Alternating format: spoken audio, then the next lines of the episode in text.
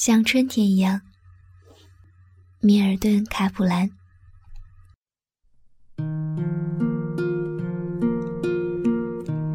我在街角杂品店前停下来吃早餐，因为有些迟了，便急匆匆地吃了一些炸面圈。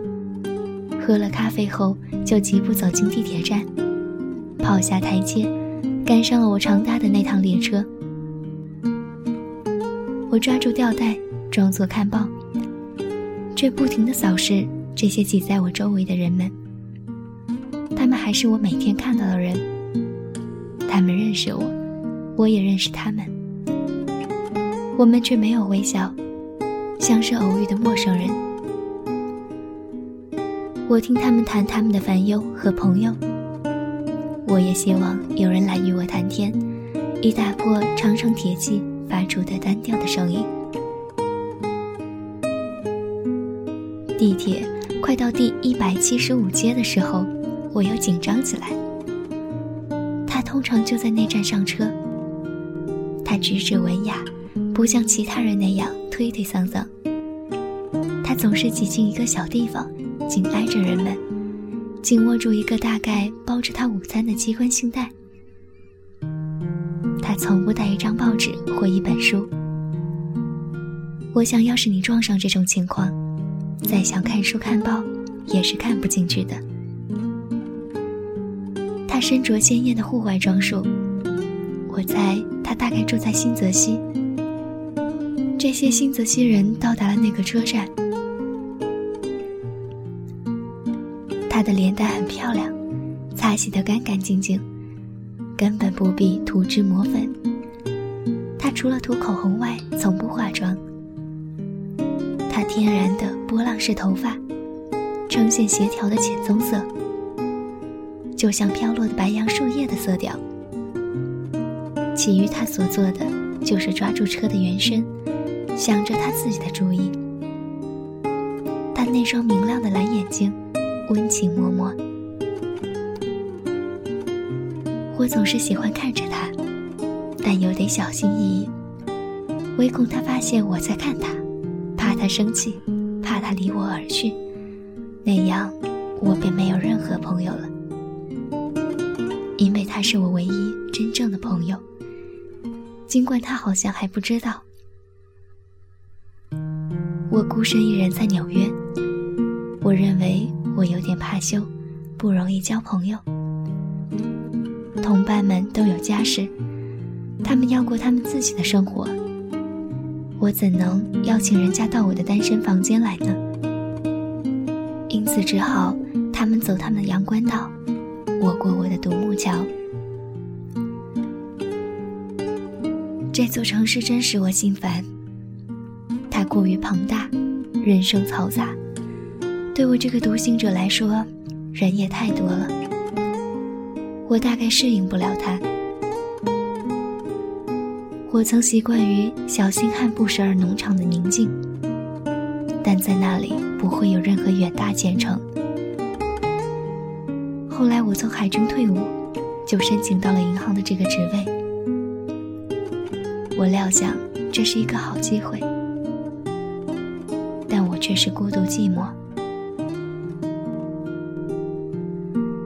当坐车前行，我身体随车子的运动而摇晃时，我喜欢想象我和他是朋友，甚至有时我被诱惑而对他微笑，很友好而非冒失的说些，诸如“早上天气真好，是吗？”之类的话，可是我会惊慌的。他也许会以为我狡猾，会冷淡我，似乎根本没有看到我，仿佛我不存在。于是第二天早晨，他再也不在这儿，我也没有任何人去想了。我一直梦想，或许总有一天我要结识他。你知道。要自然而然的，或许像这样，他从车门进来，有人推着了他，是他擦着了我，他会敏捷地说：“哦，请原谅。”我就礼貌地举起帽子答道：“一点都没关系，并向他微笑，以示我不在意。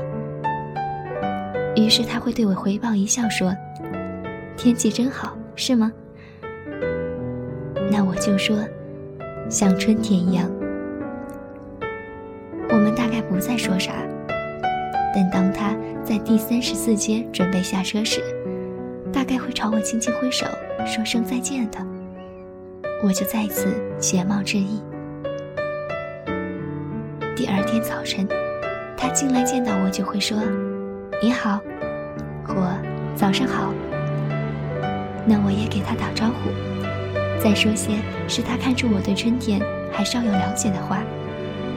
不给他说俏皮话，因为我不愿让他把我看成那种油腔滑调，在地铁里随便结交姑娘的人。不多久，我们将有些友情，开始谈论天气和新闻等。有一天他会说：“你说滑稽不？我们天天在这儿交谈，却连各自的名字都不知道。”我就站得笔直，倾斜我的帽子说：“我喜欢你认识托马斯·皮尔斯先生。”他也会很认真地说：“您好，皮尔斯先生。我要你认识伊丽莎白·阿尔特梅斯小姐。她一定是戴着那种姑娘们春天常戴的白手套。”我们周围的人会微笑。他们也在分享我俩的欢乐。托马斯，他说，当他试着把我的名字念出声来时，怎么了？就问。我总不能叫你托马斯，那太拘谨了。我的朋友管我叫汤米，我就告诉他。我的朋友叫我贝蒂，大概就会这样。或许不久后，我会提到一部正在音乐大厅上映的好影片的名字。假如他有空，我就建议去看。立刻说：“哈，我也喜欢看。”我就早点完成工作，到他工作的地方去接他，一起出去找个地方共进晚餐。进餐时，我就与他谈，告诉他星汉不时尔，或是说起我曾多么孤寂。如果那是一个安静舒适的好座位，我还可能告诉他我曾多么怕羞。会用闪亮的眼睛盯着我，仔细听，双手手指交叉紧握，倚在桌上，让我能闻到他头发的芳香。他会低语，我也怕羞。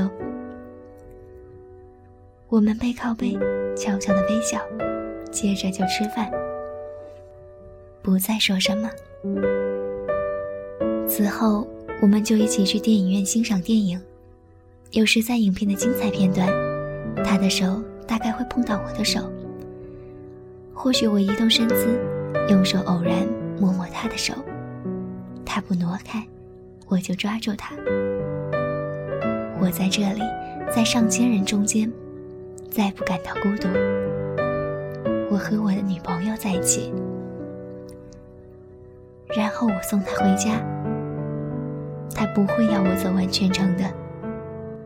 我住在新泽西，他会说：“你送我回家真是太好了。”但我不能要你像这样走很远的路。别担心。我没事儿，但我会抓住他的胳膊说：“跟我走，我要送你回家。我喜欢新泽西。”我们就乘公共汽车，穿过乔治华盛顿大桥，跨过它下面奔流不息、黑色而又神秘的哈德逊河，就到新泽西了。我们见到了他家院落的灯火，他会邀请我进去。但我就说太迟了，于是他会恳求我。那么你得答应我这周星期天来这儿吃饭，我就答应。然后列车慢了下来，因为停车，人们努力使自己站稳。这就是第一百七十五街站，一大群人等着上车。我渴望找到他，却到处也看不到。我心绪低落，可正在这时，却发现他在另一侧。他戴着一顶新帽子，上面有几朵小花。车门一打开，人们就朝里涌。他夹在蜂拥的人流中不能动弹，猛地撞到我身上，拼命一把抓住我正握住的吊带不放。请原谅，他气喘吁吁。我的双手被压着，不能倾斜我的帽子。但我礼貌的答道：“没关系。”车门关起来，列车开动了。他只好抓住我的吊带，没有其他任何位置了。今天天气真好，是吗？他说。列车正在转弯，车轮擦着铁轨，发出尖锐的声音，就像心罕不时儿的鸟儿歌唱。我的心疯狂地跳动着，像春天一样。我说：“像春天一样，啊，像春天一样。”